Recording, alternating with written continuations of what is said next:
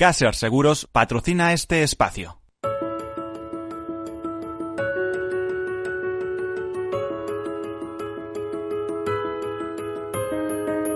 Tercer sector, un espacio para la economía social. Un programa dirigido por Miguel Benito.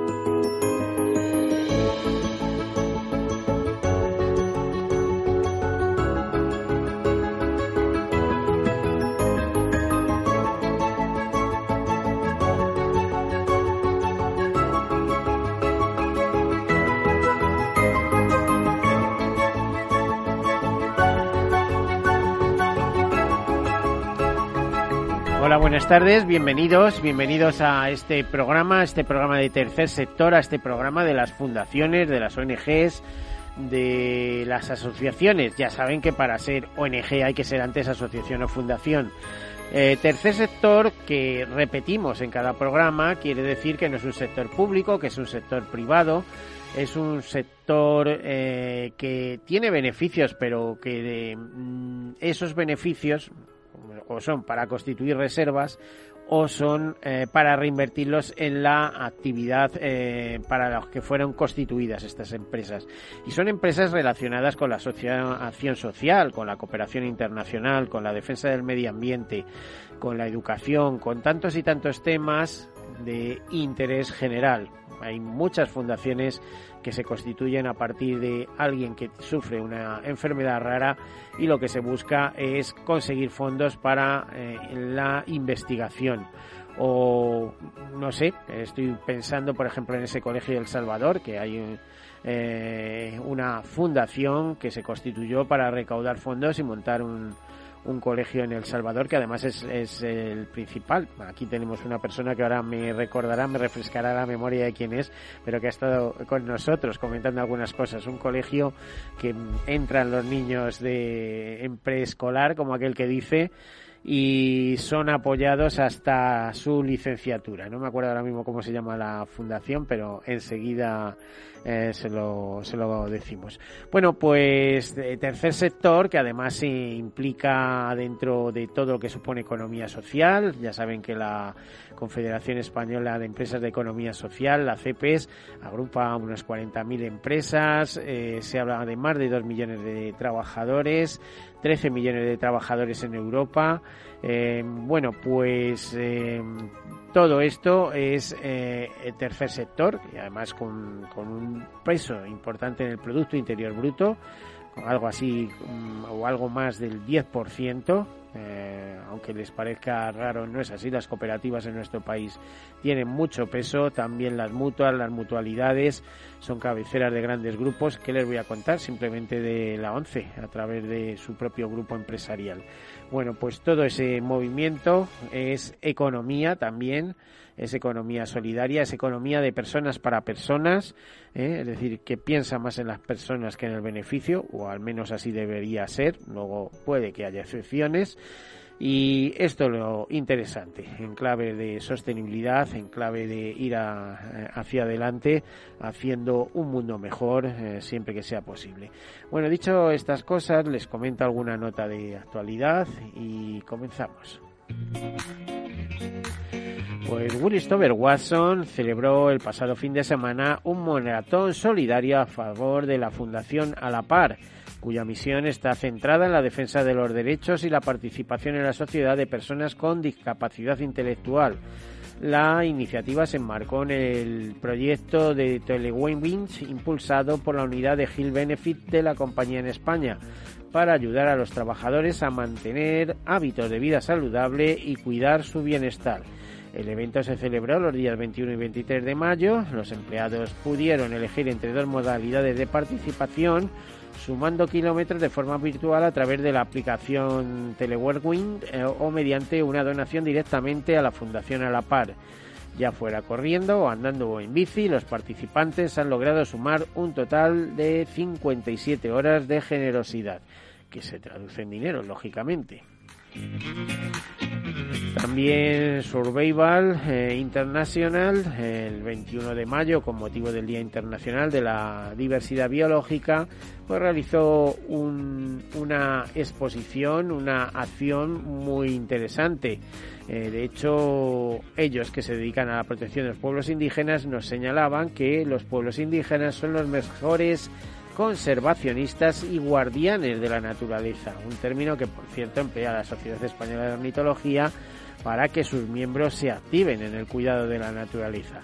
Dice Survival que eh, en los pueblos indígenas, en sus tierras en concreto, se concentra el 80% de de biodiversidad mundial.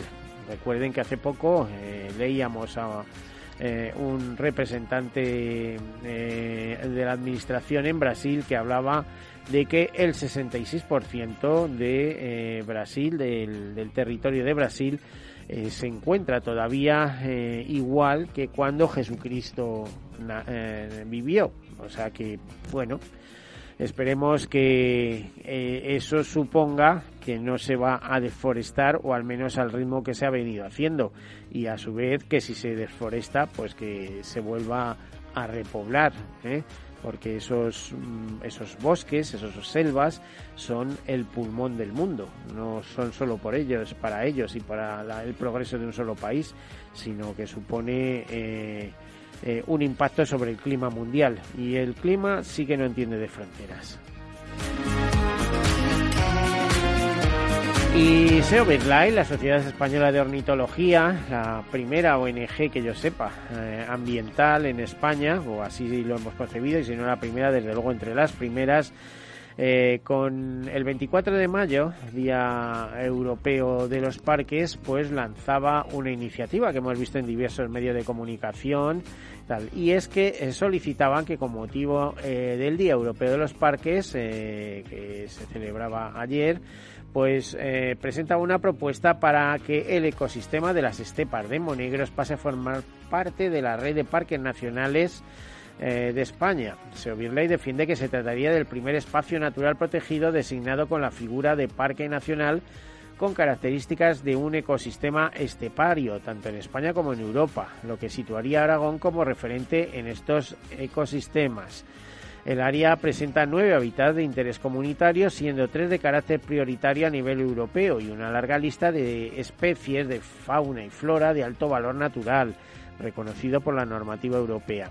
Este espacio alberga además especies de flora con alto grado de amenaza y nos dicen literalmente como la férula loscosi. Es además un espacio de gran relevancia para las comunidades de plantas gisícolas eh, como el arbardín o eh, otras plantas ligadas a los afloramientos más o menos salinos de la zona. Y además en especies de aves esteparias, pues presenta la presencia recurrente de aguiluchos, abutarda común, ganga común, alondra ricotti, terrera común, terrera marismeña y cerguíncalo primilla, entre otras especies. Eh, se trata, en definitiva, de 28.869 hectáreas y ese Parque Nacional Estepa de Monegros se ubicaría en las comarcas aragonesas de los Monegros, de la Ribera Baja del Ebro y de la comarca central en las provincias de Zaragoza y Huesca. Bueno, pues vamos a ver si esa propuesta, esa posibilidad sale adelante. Además, contribuiría a consolidar un modelo de agricultura de secano y de ganadería extensiva beneficiosa para la biodiversidad de la zona eh, además de otorgar un valor añadido a todas eh, las actividades arraigadas en los monegros. También Seovir Life hace unos días informaba, en concreto el 8 de mayo, con el Día Mundial de las Aves Migratorias, que 19 eh, 19 ejemplares de Milano Negro habían sido equipados con emisores GPS para conocer mejor los secretos de sus rutas migratorias. Ya sabemos que los miranos negros mm, vuelven a España en primavera, se marchan, eh, se marchan a África y eh, bueno, desde hace 10 años Life y la Fundación Iberdrola España colaboran en este programa Migra para estudiar la migración y la ecología espacial de las aves a través del marcaje con dispositivos de seguimiento remoto. En 2021, el milagro negro es la especie objetivo del programa Migra. Se sabe que las poblaciones españolas de milagro, de milagro negro invernan en el Sahel africano gracias a las aves marcadas con GPS en, Doñana. Y estos dispositivos permiten con todo detalle conocer los movimientos y la migración de esta rapaz, sus zonas de campeón en España, las zonas de invernada en África y los lugares donde descansan durante sus viejos migratorios. Bueno, pues ya saben que es Milano Negro, es una de las rapaces con amplia distribución mundial, se distribuye en la mayor parte de las áreas templadas y tropicales del Viejo Mundo y Australasia, en el Paleártico es una especie estival y cría desde el Mediterráneo hasta las zonas templadas de los países nórdicos. En España cría principalmente en el norte y el oeste y está muy asociada a basureros, muladares, pueblos y granjas. La población española se estimó en el año 2005, en el censo de 2005, entre los 11.000 y 13.000 parejas. Y yo que visito con frecuencia la Sierra Oeste les puedo decir que es una especie atractiva, tanto el Milano negro como el Milano real, y que se puede ver con muchísima frecuencia. Raro sería salir al campo en esa Sierra Oeste de Madrid y no contemplar a alguno de los milanos y su señoría al vuelo. Bueno, y hasta aquí los temas y vamos a pasar a nuestro nuestro tema, lo que nos va a llevar hasta las hasta las 2 eh, de la tarde. Hoy mm, tenemos un tema especial, tenemos la presencia a la que agradecemos de Juan Andrés García, que es el director de comunidades de la Asociación Española de Fundaciones. Eh, Juan Andrés, bienvenido. Bien allá, me gusta estar aquí contigo. ¿eh? Estamos aquí en presente. en presencia. Yo, yo, creo que estábamos ya hartos de hacer programas por teléfono, ¿no? Muy ¿Eh? gusto verte, eh, la verdad es que hay, hay que volver, hay que volver, hay que intentar retomar la normalidad y además mm, ver a los amigos, ponerles cara de nuevo. Eh, Juan Andrés, en la Asociación Española de Fundaciones, muchísimas actividades no habéis parado, aunque por cierto, cuando te llamo estás siempre enganchado a la pantalla. O sea que yo creo que nos, pasa un poco a todos, ¿no? Pero las odio, ¿eh? Estas las conversaciones en pantalla las, las odio absolutamente. Y eso es el futuro, vamos, ¿eh? Sí, sí, sí. Bueno, es esa frase que, se nos ha quedado a todos que esto ha venido para quedarse. Es decir, terminará la pandemia y, tendremos que aprender a teletrabajar. A ver si aprenden a teletrasladarnos y podemos hacer un teletraslado in situ o alguna cosa de esas, ¿no? La traslación de la materia, o aquel que dice, ¿no? Eh, bueno, ¿qué, qué, hay ahora? ¿Qué, ¿Qué se está moviendo en la, en la Sociedad Española de Fundaciones? ¿Cuáles son vuestras inquietudes? ¿Cuáles serían los objetivos que habéis fijado para 2021? Eh, ¿Qué os bulle? Porque tenéis muchas cosas, pues tenéis premios, tenéis jornadas, eh, tenéis reuniones, tenéis una serie de, objetivos tipo y, una misión que siempre está por encima de todo, ¿no? Sí. Bueno, nosotros, eh, como sabes, y luego tenemos el Demos, el gran evento lo que pasa es que esto será en, en, noviembre. por cierto, el del año pasado, ¿qué tal resultó? El del año pasado, eh, bueno, pues eh, para la gente de nuestra generación, lo que tú estás diciendo, fue un evento telemático. Ahora es todo telemático y algo que tenía un valor de, de punto de encuentro y de celebración del sector, pues todo fue a través de las pantallas. Pero es algo que para la asociación, y ya empiezo por ahí, es algo que nos hemos dado cuenta que desde la asociación tenemos que que trabajar en ello, que es el tema de la transformación digital y ayudar a las fundaciones, a todas grandes y pequeñas, a adaptarse al mundo digital para que sigan trabajando y dando servicio a sus... Uh, y por lo menos ciertas fundaciones que ayuden a los particulares, porque si las fundaciones están perdidas y suelen tener medios, digo suelen, ¿eh? las hay muy pequeñitas, pues imagínate cómo anda mucho nómada digital, ¿no? el que ha pasado de bueno, es que yo, por ejemplo, he conocido las fichas perforadas, por ejemplo, y he trabajado con ellas. O sea, si he trabajado con fichas perforadas, imagínate, eh, y ojo, no, no voy mal, afortunadamente en la familia tengo ingenieros de telecomunicaciones y cosas de esas, pero mm, imagínate lo, la, la, transformación que ha supuesto pues, pues en unos años esto, y la que supondrá, la que vendrá tiene que ser disruptiva, como se dice vulgarmente. Así es, así es. Yo he hecho de menos, eh, como tú, ¿eh? el contacto personal que ayuda a muchas cosas, pero la verdad es que nos, nos está facilitando a una asociación como la nuestra, que agrupa más de 800 fundaciones, y gran de nuestro trabajo es conectar con, las fundaciones, con lo que hacen, con sus preocupaciones, eh, las reuniones las tenemos todas de forma telemática y eso es más fácil. Y eso nos permite eh, conectar con una fundación de Canarias, con una fundación de, que, que, en otros casos se tenían que, lo mismo que para los cursos, se tenían que desplazar a Madrid. Y eso es bueno, ¿eh? eso es bueno porque facilita mucho la, la, relación entre fundaciones y la conexión entre fundaciones. Pero claro, lo malo es que no hay, no hay contacto no personal. Y eso lo tenemos que recuperar porque yo, en todas las reuniones que hemos tenido, al final todo el mundo está deseando, bueno, gran parte del mundo, de volver a, tener encuentros presenciales. Pero igual no va a ser, ¿eh? eh antes si mm, te veías diez veces al año, ahora van a ser nueve eh, vía entrevista por ordenador y, y, una en, contacto físico, vamos. Así es, así es. Pues hemos dado apoyo, eh, no nosotros directamente, pero sí fundaciones expertas en temas de transformación digital, como la Fundación Oranas, la Fundación Altran, la Fundación Telefónica, la Fundación Vodafone, han dado servicio de apoyo a las fundaciones más pequeñas que puedan tener necesidades de adaptación para el nuevo, el, nuevo entorno, nuevo entorno. Y luego nosotros lo que hacemos es, enlazar unas fundaciones con otras para dar ese apoyo, porque decir, nosotros no somos expertos, como te puedes imaginar. Por cierto, el próximo Demos, es, Demos, este que estás preparando ya para noviembre, que seguro que estáis calentando motores, porque os lleva un año organizarlo, se va a hablar mucho de transformación digital también. Sin duda, sin duda. Y además nosotros estamos ahora trabajando con las fundaciones en una comisión que, está pendiente de, los fondos europeos eh, que van a llegar a todas las fundaciones y a todas las empresas y a todo, pero pues también las fundaciones y algo que entendemos que es transversal, que es la transformación digital. Pero en todo caso se hablará de eso, se hablará de filantropía, se hablará de, fundaciones por el clima, que es otra iniciativa interesante, y en, y en el demo se entregarán nuestros premios que, ya están convocados, los premios de la asociación que de alguna manera nos retratan por lo que queremos. Que tampoco son muy antiguos, que lleváis un par de años. no, no, no, no, llevamos ya cinco años. Esta será la sexta edición. Bueno, es que yo soy conocido en el momento del lanzamiento. cinco años ya me... Esta es la quinta edición. La, quinta, no, la sexta. La sexta. Eh, entonces, lo que pasa es que, bueno, los premios son a la filantropía, a la comunicación, a la innovación y a la colaboración. Eh, entonces, bueno, pues lo que queremos es eh, premiar y destacar y reconocer a fundaciones o a eh, medios de comunicación eh, y bueno, a, lo de iniciativa filantrópica es a una persona, en este caso es a una persona que se haya eh, destacado para algún gesto o, más grande o más pequeño de filantropía. Es decir, no Juan, y ahora mismo en la Asociación Española de Fundaciones, ¿cuál es el panorama que tenemos fundacional? porque sabes que se hablaba de 10.000 fundaciones, pero funcionales eh, algo menos de 7.000.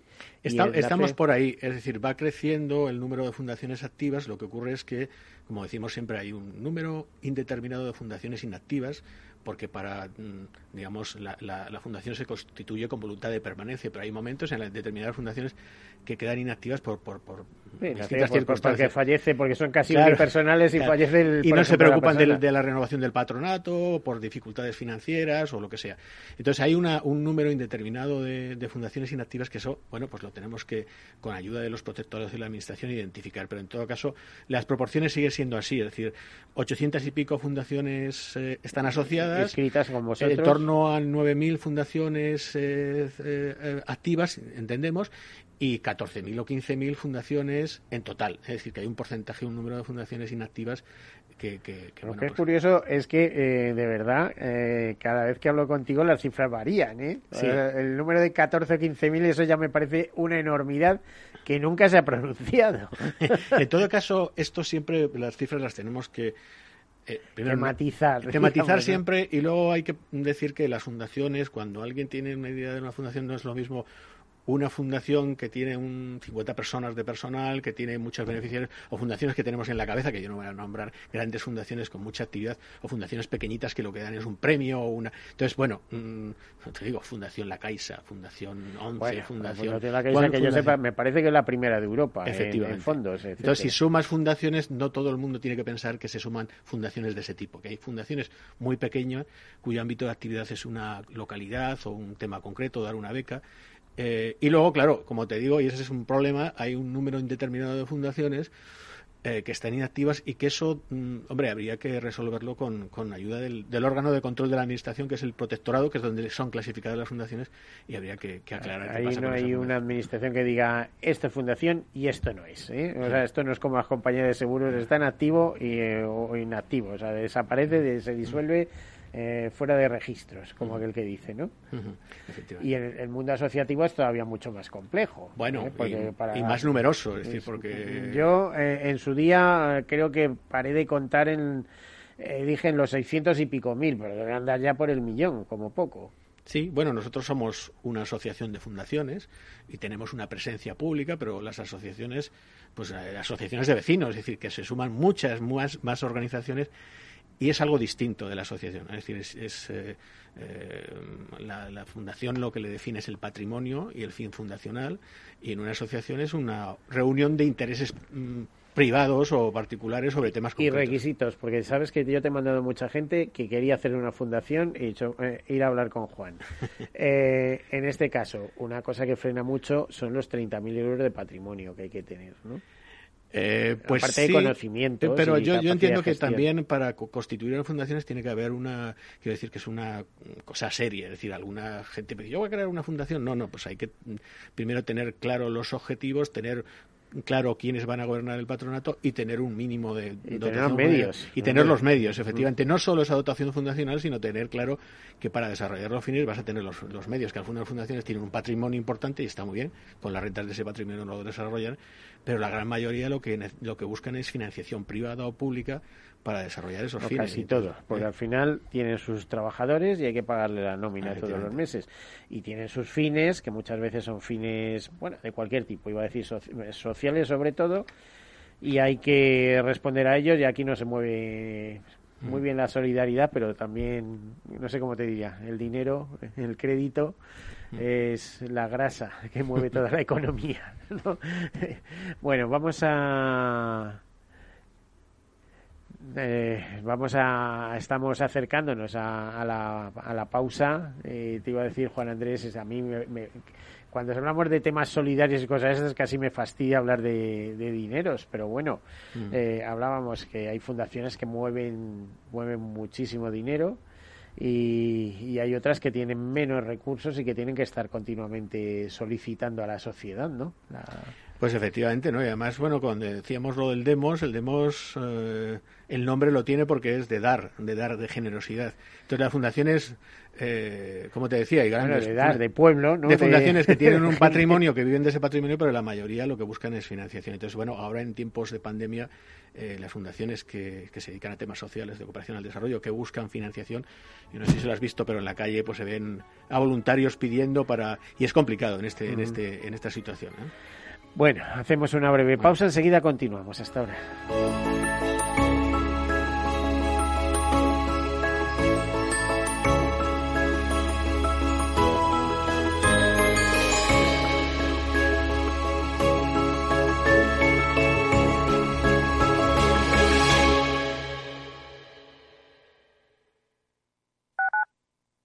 Escuchas Capital Radio, Madrid 105.7, la radio de los líderes. Cuando todo se para, Metro sigue ahí. Es el corazón vivo de una ciudad que se niega a dejar de latir. Pase lo que pase, caiga lo que caiga. Cuando nada es normal, Metro te conecta con la normalidad y te acompaña para que no te dejes nada por vivir. Ahora y siempre, la vida se mueve en Metro. Metro de Madrid, Comunidad de Madrid. Disfruta de la mejor cocina gallega en Montes de Galicia. Todo un clásico moderno en el barrio de Salamanca. Disfruta de la variada dieta atlántica, de las mejores carnes y pescados tratados con respeto y transparencia y regados con una de las mejores bodegas de la zona. En grupo, en familia o en pareja, Montes de Galicia te ofrece el espacio perfecto en cada ocasión. Capital Radio existe para ayudar a las personas a formarse y conocer la verdad de la economía. Los valores que Capital Radio defiende son la verdad, la libertad y la responsabilidad.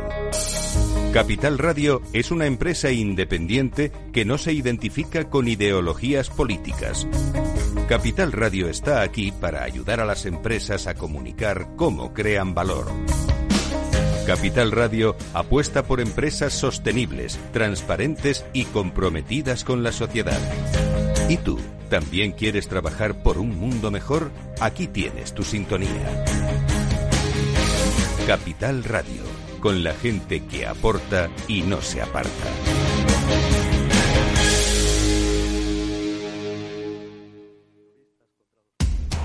Información, análisis, previsiones, recomendaciones, todo lo que necesitas saber para tomar tus decisiones de inversión en Mercado Abierto, de 4 a 7 de la tarde con Rocío Arbiza, Capital Radio.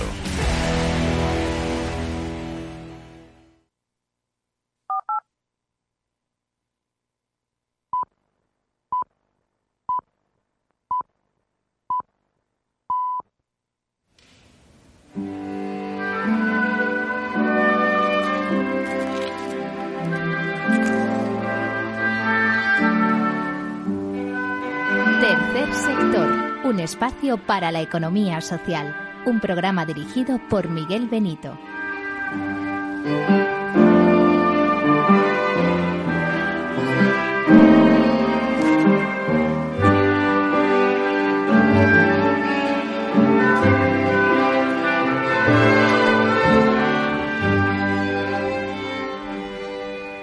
Bueno, pues disfruten, disfruten. Que sueñan mundos mejores. Somos hijas, somos hijos del valor de nuestras acciones. En invierno cultivamos un jardín de nuevas flores, dar a luz la primavera que promete. Fundaciones.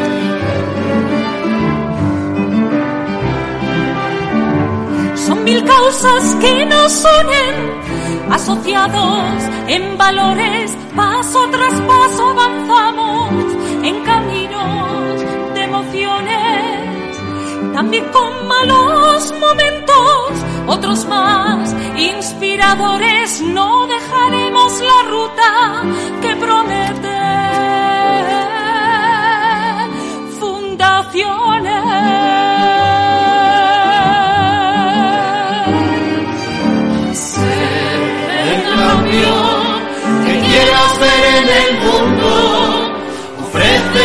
Talento a los demás.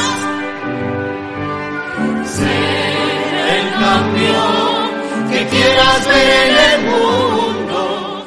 Bueno, están escuchando el himno de fundaciones. Esto es una novedad que nos eh, traía hoy guardada Juan Andrés García, director de comunidades de la asociación. Muy bonito, Juan. Este es, el- Enhorabuena. esto es un regalo que te traía, porque se estrenó en el Demos, pero yo creo que es la primera vez Noviembre. que se escucha, sí, el, el día 1 de diciembre, no fue, creo que fue el día 1 de diciembre, en el Demos lo cantaron sus autores, se ha hecho de forma colaborativa, como se hace ahora todo, Carlos Cortés y Javier Rubí Gaitán, con el apoyo de algunas fundaciones. Esto se grabó en el, digamos, la grabación se hizo en, en el auditorio de la Fundación Albéniz.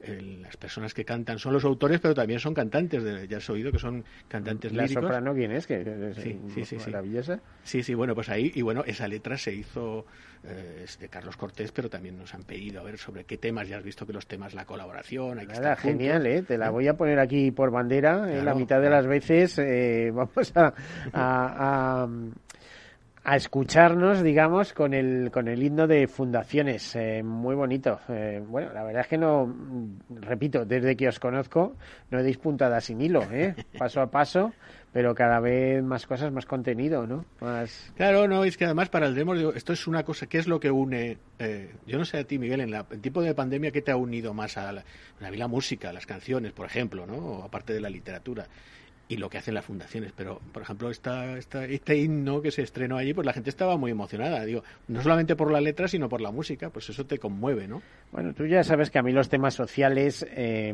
me mueven y me conmueven, como tú dices, ¿no?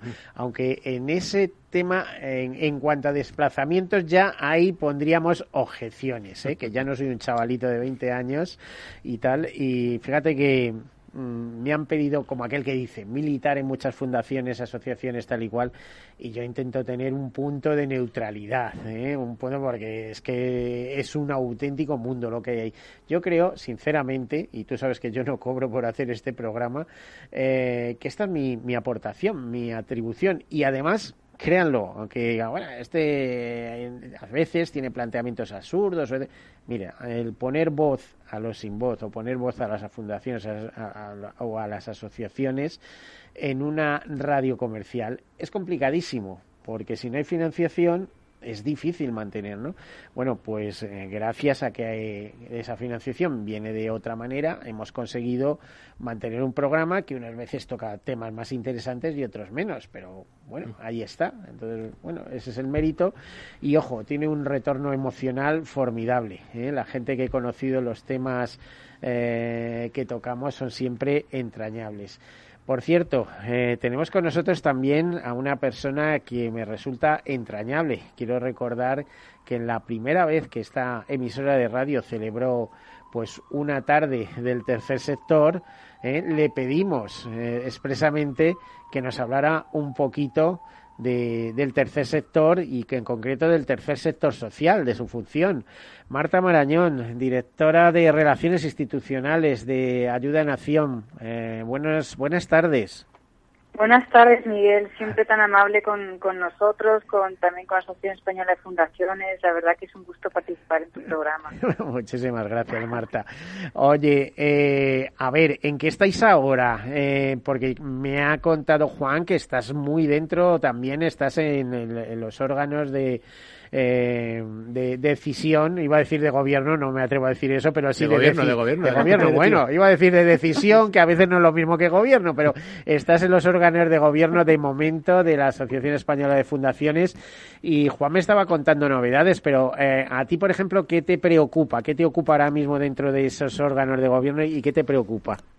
Sí, mira, yo, aunque sabes que, lidero las relaciones institucionales en Ayuda en Acción, Estoy en la Asociación Española de Fundaciones en la junta dentro de la junta directiva. Eh, formo parte del presidente Javier Nadal y nos propuso, pues me, invitó a participar y para mí pues fue un honor porque Ayuda en Acción, que también es fundación, pues siempre ha participado y ha querido eh, involucrarse muy, activamente en la en la AEF, como llamamos nosotros a la Asociación Española de Fundaciones.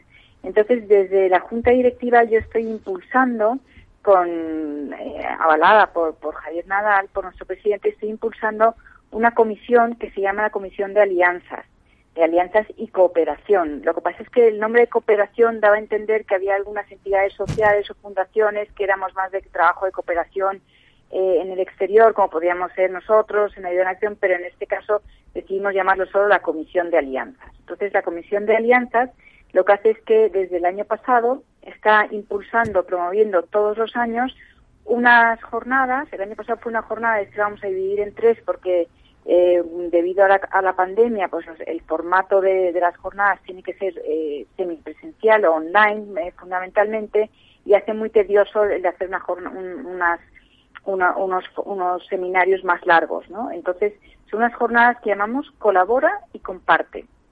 Este año van a ser el 22, el 23 y el 24 de junio y lo que hemos hecho ha sido animar a todas las eh, fundaciones de la AED, que sabes que cuenta con más de 800 fundaciones, a que puedan eh, participar y enseñar ejemplos de buenas prácticas en el contexto de la colaboración y las alianzas entre fundaciones, ¿no? entre fundaciones de la AED. Pues son casos, en unos casos hablamos de casos de éxito y en otros de, de aprendizajes, porque en el camino como tú bien sabes, Miguel, pues hay también muchos aprendizajes y con todo eh, se contribuye siempre a mejorar, ¿no? Y a tener mejor y, más impacto social, que es en definitiva de lo que estamos, o ambiental, ¿no? Que es lo que hablamos. Entonces, tenemos colaboraciones que pueden ser bilaterales, por ejemplo, entre entidades sociales y fundaciones corporativas más vinculadas a, a una empresa o al ámbito empresarial.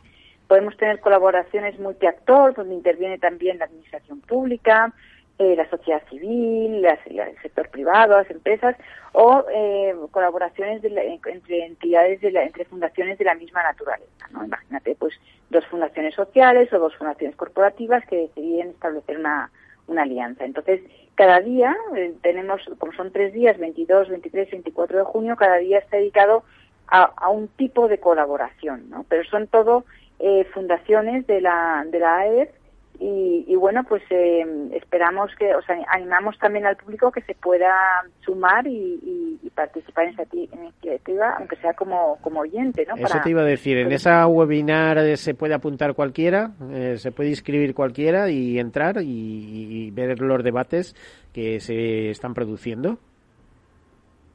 Yo, yo creo, ahí tenemos a Juan Andrés que nos contesta mejor desde, A ver, desde Juan, el sí, equipo sí. ejecutivo de la AES, pero yo pin- supongo que Sí, sí. sí, sí, abiertos. A ver, lo que Juan. se trata, como dice Marta, es... eh, O, no puede cualquiera. No, ¿eh? no, no, Usted tiene que trabajar en una fundación No, no, para no, no. entrar ahí. ¿no? Gratuito y abierto va dirigido a fundaciones. Lo que queremos es mostrar ejemplos de colaboración para que otros tom- lo tomen como referencia. Y efectivamente cualquier persona puede inscribirse. Entiendo que alguien, alguna fundación, alguien que quiera crear una fundación, pues sí le interesa particularmente eh, conocer el tema este de la colaboración, porque no es fácil. ¿eh? Lo que estamos haciendo con estas sesiones es animar a que las fundaciones colaboren entre sí, como otras entidades. Y, esto, A ver, ¿y hay se- muy buenos ejemplos. Que, a ver, y te iba a decir, ¿y ¿dónde se puede ver a cualquiera de los dos, eh, Marta o Juan? Sí. ¿Dónde se puede ver el programa? Porque yo no me imagino a una persona enganchada a la pantalla el día 22, 23 y 24, eh, de, de 9 de la mañana a 6 de la tarde o 7 de la tarde, No, porque no, no. vamos, le sale Son- un, son- un problema de espalda que para aquí. No, no, no. Son la- lo, lo llamamos jornada, esa es, son, es una jornada dividida en tres precisamente para hacerlo en espacios de dos horas y, que, y, y que no fuera tan tedioso el estar toda una jornada eh, atendiendo como con la semana pas- el año pasado nos hicimos como un maratón tuvimos tres o cuatro horas seguidos y eso pues fue Claro. Yo creo que, que no es lo más lo más eficiente cuando estamos hablando de eventos online. Los ponentes iremos eh, de lo más probable de manera presencial pero pero el evento se va a retr- retransmitir y, y se puede seguir perfectamente online porque todavía tenemos que tener medidas de, de precaución con la con la pandemia no y, y, y bueno, yo, yo creo que también es una contribución al, al ODS 17, al Objetivo de Desarrollo Sostenible 17, que es precisamente el que promueve las alianzas, ¿no? Entonces, eh, la Asociación Española de Fundaciones, que es un referente en la sociedad civil española, porque aglutina, hay- a- aunque hay muchas más fundaciones las que están ahí, pero somos un- como un- el órgano que representa a, a- las fundaciones, a la sociedad civil, pues yo creo que, que es importante que también hagamos nuestro, pongamos nuestro granito de arena para contribuir a, impulsar ese, ese ODS 17, ¿no? Bueno, objetivo 17 y sin olvidarnos, a ser posible, del 16 también, ¿no? De impulsar la justicia, etcétera. Vamos a promover También. sociedades justas, pacíficas, inclusivas, en fin, todo.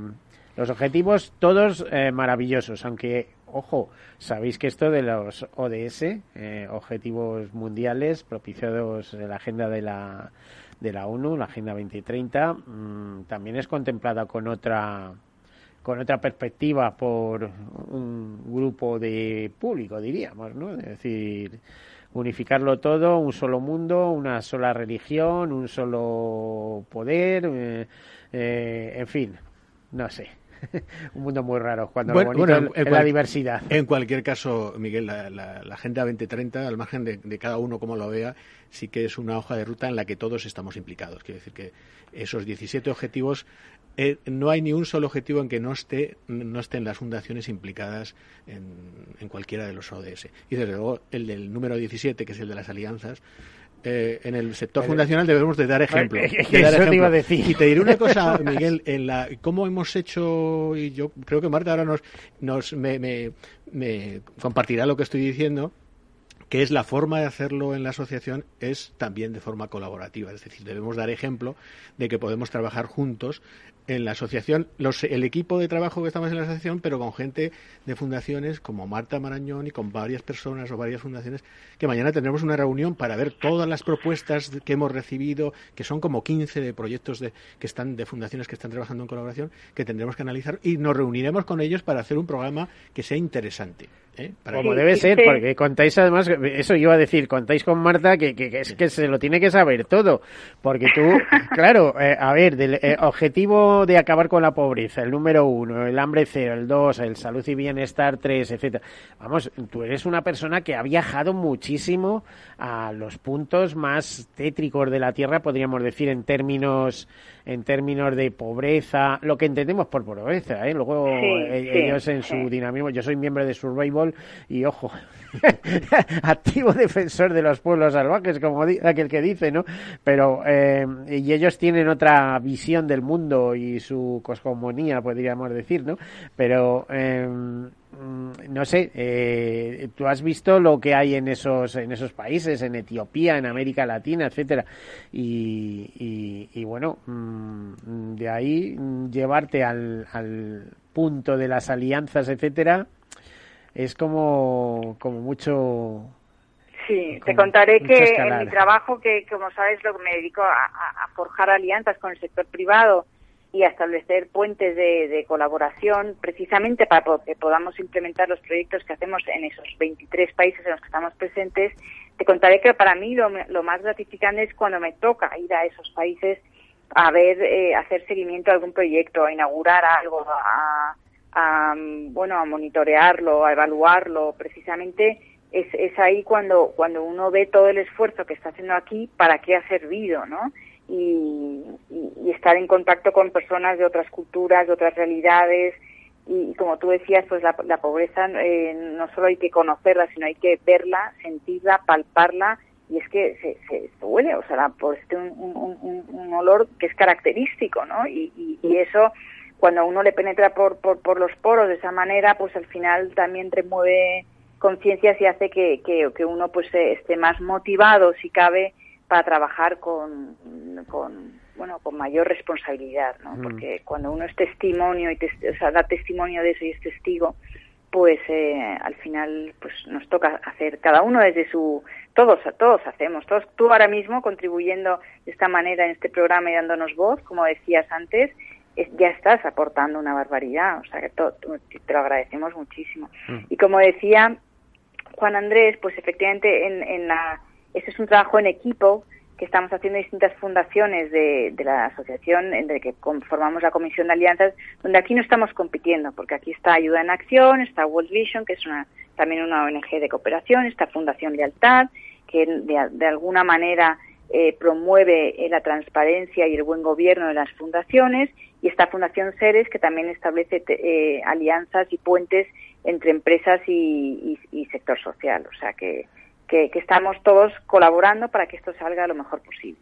Eh, Miguel, ¿ya has escuchado el himno? Marta, yo no sé si has escuchado el himno de Fundaciones. ¿eh? Bueno, pues uno de los que cantaban era Javier Ruiz Gaetán, sí, que es de el presidente de World Vision, no sé si es el presidente o es el director general. Es como el CEO, el, el director. Pues bueno, pues él ha hecho y esto ha sido de forma altruista. Es decir, y, y, bueno, te diré, Marta habla con conocimiento de causa. Cuando se habla de colaboración, eh, una organización como la suya, además es que está obligada a trabajar, que trabaja en todo el mundo, no sé si en todo el mundo, pero en muchos países del mundo. países, eh, exactamente ha dicho. Tienes, entonces, eh, y luego, algo que yo digo dentro del sector, en el sector, un sector como el nuestro, debe prevalecer la colaboración sobre la competencia. Las fundaciones tienen que ser competentes en lo que hacen, pero deben sobre todo aprender a trabajar juntas. Que eso no, como decía yo Marta, no es fácil, es decir, que no decirlo es fácil, pero hacerlo cuesta un poco. Bueno, va a costar si luego te encuentras con una competencia dentro de las ONGs que, que llama la atención muchas veces, que yo desde este programa lo he dicho, digo, pero bueno, vamos a ver, si una ONG se dedica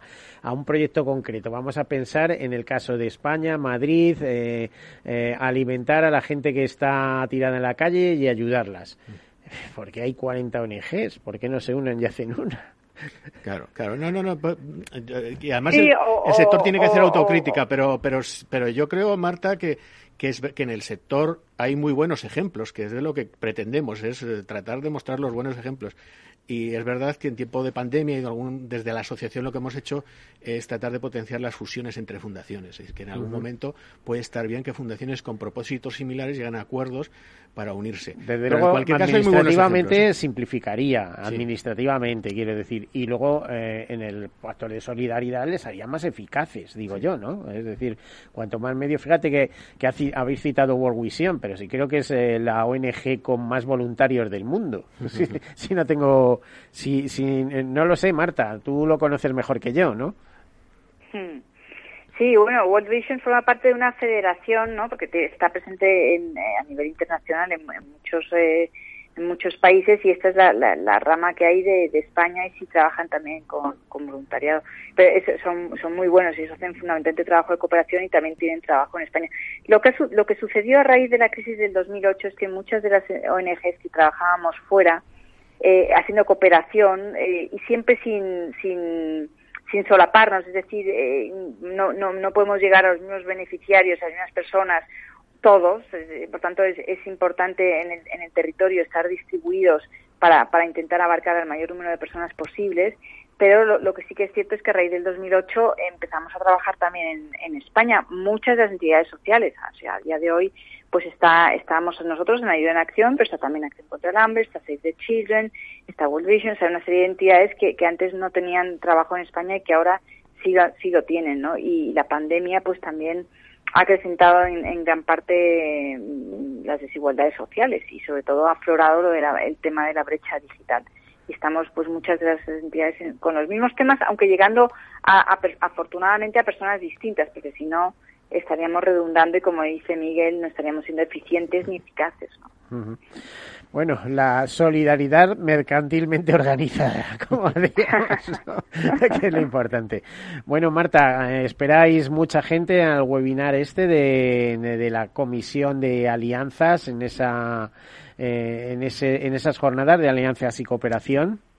Pues sí, bueno, esperamos tampoco muchísima, pero sí sí que, que, rodea al menos en torno a los 100 participantes o, más, si se puede. Bueno, eso ya para mí lo, lo, lo, valioso sería que, que, que, estuvieran presentes los tres días, porque aunque solamente sea un, un rato para que pudieran ver las la diferente naturaleza de las distintas colaboraciones, ¿no? Porque no es lo mismo una alianza multiactor, con, con otra, como comentaba antes, de con, con una corporativa y una, y una entidad social, o naturalezas que eh, o fundaciones de la naturaleza y tal. Yo creo que esa diversidad es muy inspiradora para, para otras personas que estén buscando cómo forjar alianzas. ¿no? Y eso es lo que queremos inspirar déjate inspirar. Ese es el nombre de un programa. lo que ha dicho ahora es algo que decíamos antes, hay que aprender a hacer cosas juntos, pero también, y por mucho que parezca contradictorio, no es eh, lo bueno que tiene el sector es la diversidad, es decir, que se fusionen las fundaciones cuando tal o que haya trabajos. Pero es valioso la colaboración porque se juntan diferentes y eso también nos interesa destacarlo, es decir, que diferentes mm, de diferente procedencia o de diferencia sí, sensibilidades, etcétera, claro, que es bueno que haya diversidad. O sea, eso que decías tú antes de un solo mundo y tal, bueno, el mundo es muy diverso, pero lo que tenemos que aprender es a hacer cosas juntos sabiendo que hay sensibilidades y tendencias distintas y bueno muy complicado. De ahí la importancia de precisamente esas alianzas y cooperación, aprender a cooperar ¿eh? dentro de la diversidad. ¿eh? Al fin y al cabo también es el lema de la Unión Europea, unidos en la diversidad. Por cierto, quiero recordar, muy bonito, por cierto, también que llega el 9 de mayo de cada año y yo creo que no lo dicen ni las televisiones y es un día es el día de Europa no a mí no se me olvidará nunca eh, por ciertas razones pero es el, el, 9 de mayo es eh, con el valor de símbolo igual que la bandera o el himno de Europa etcétera etcétera. Eh, a ver más cosas Marta Juan que tengáis preparados en, en la en la AFE en la AF como dirían la Asociación en la Asociación Española de Fundaciones. Pues hombre tenemos muchas cosas ya te he hablado antes del demos que, que, que, vayamos pero algo que nos... nos pilla muy lejos y ya haremos una jornada en concreto, haremos algún programa en concreto algo que antes nos, de empezar. Que nos interesa destacar, aparte de la convocatoria de los premios de la que ya hemos hablado, es esta iniciativa que se, se inició el año pasado, que es Fundaciones por el Clima. Eh, durante el año pasado, 45 fundaciones trabajaron en la elaboración de un documento, un pacto, una declaración de, de intenciones de compromiso de las fundaciones en la lucha contra el cambio climático. Ahí en ese, hay una declaración de intenciones y luego siete pilares de siete acciones que que, están enunciadas, pero lo que nosotros es que queremos desarrollar para que las fundaciones eh, se comprometan en la lucha contra el cambio climático independientemente de sus fines. ¿eh? Esto no es una iniciativa solo de fundaciones de medio ambiente, sino todas las fundaciones. Esto incide en, la superación de la pobreza y otras cosas que para qué. Eh, ¿Ayuda en Acción está en, en, esta, en esta iniciativa de Acción por el Clima, Marta? Sí, nosotros no, no llegamos a formar parte del, del grupo de trabajo de esas 45 pero el mismo día que se que, también eran demos que se que se oficializó que se que se oficializó la firma y, y nos ayuda en acción se adhirió creo que fuimos como pues sí, sí, la tercera o la cuarta, o sea, enseguida nos, nos, adherimos. Y ahora mismo estamos liderando un, proyecto que en España que se llama One Planet for All, que está financiado por la Unión Europea y, y lo que se trata es de sensibilizar a jóvenes eh, para que se movilicen ante la emergencia climática. Entonces, esto te lo cuento para que veas que ahí tenemos financiación de la Unión Europea, estamos haciendo distintas actividades de, sensibilización con jóvenes, con estudiantes, con jóvenes empleados, con empresas, etcétera, y en total eh, están participando 14 ONGs, otro ejemplo de colaboración, 14 ONGs de 12 países de la Unión Europea, y, y, eso te lo cuento para que veas que Ayuda en Acción sí está muy sensibilizada ahora mismo con todo, aparte que tenemos muchos proyectos ambientales y de paneles solares y, de acceso a energía. Bueno, habéis girado un poquito, pero porque incide directamente en, en, en, la acción social, ¿no? Es decir, es que el clima, eh, vamos, eh, por ejemplo, otra ONG que ha sido muy activa en, este tipo de temas, que es Manos Unidas, con sus proyectos de África o en, o en Asia, eh, lo tiene clarísimo. Es que la acción, los problemas sobre el clima inciden encima sobre los más pobres, ¿eh? porque son los que viven de es son los más, vulnerables. estamos ahora mismo en, el corredor seco centroamericano, en Honduras, Nicaragua, eso está azotadísimo por la migración exacerbada porque los los agricultores están desconcertados con, con, con las cosechas, no hay suficiente, eh, se, se, ha agravado muchísimo la sequía, entonces eh, hay una presión migratoria, bueno, que hemos sido testigos todos a través de los medios de comunicación y está vinculada totalmente esa relación que tú dices entre el cambio climático y cómo está afectando e impactando sobre la población más vulnerable, pues es tremendo, ¿no? Y luego lo que intentamos nosotros es, pues, adaptarnos a ese cambio climático y mitigarlo en la medida de lo posible, ¿no? Entonces son los trabajos que hacemos.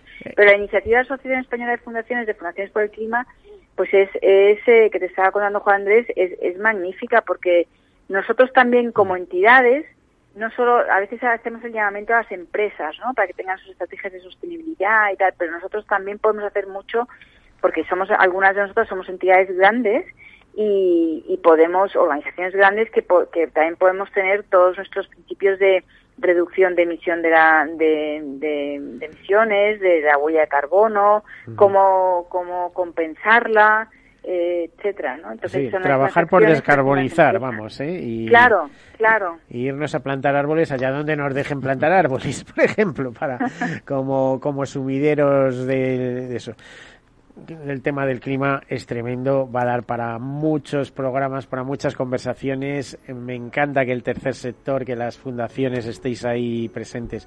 Muchísimas gracias. Hemos terminado. Juan Andrés García, director de comunidades de la Asociación Española de Fundaciones. Hasta la próxima. Hasta la próxima, Miguel. Y Marta Marañón, directora de Relaciones Institucionales de Ayuda de Nación. Muchísimas gracias por acompañarnos. Muchas gracias a ti, Miguel, siempre. Un abrazo, Marta.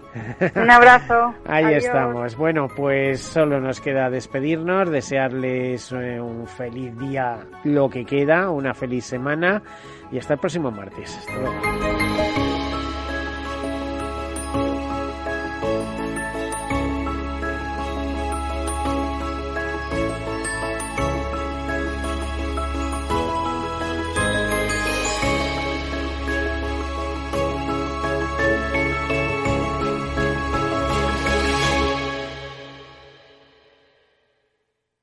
Caser Seguros ha patrocinado este espacio.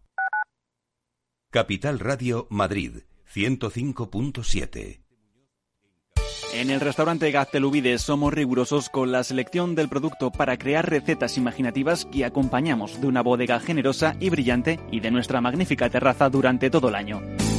Restaurante Gaztelubide, carretera de La Coruña, kilómetro 12200, La Florida. Teléfono 91 372 8544. Una recomendación del programa gastronómico Mesa y Descanso.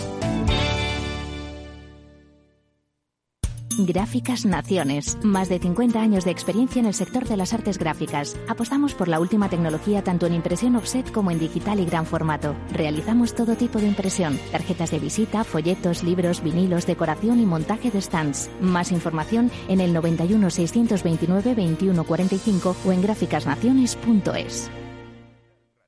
En Papamar trabajamos con la nevera más grande del mundo, el océano. Te traemos los pescados frescos rápidamente con su sabor a puro mar. Llámanos al 91 376 3619 o al 633 80 11 33. También puedes enviarnos un WhatsApp para hacer tus pedidos. Adaptamos los productos del mar de forma personalizada. Puedes recogerlos en nuestra tienda en la calle de Pico Balaitus 18 o consultarnos el servicio a domicilio en Madrid. Papamar, somos pescaderos que encuentran tesoros para ti.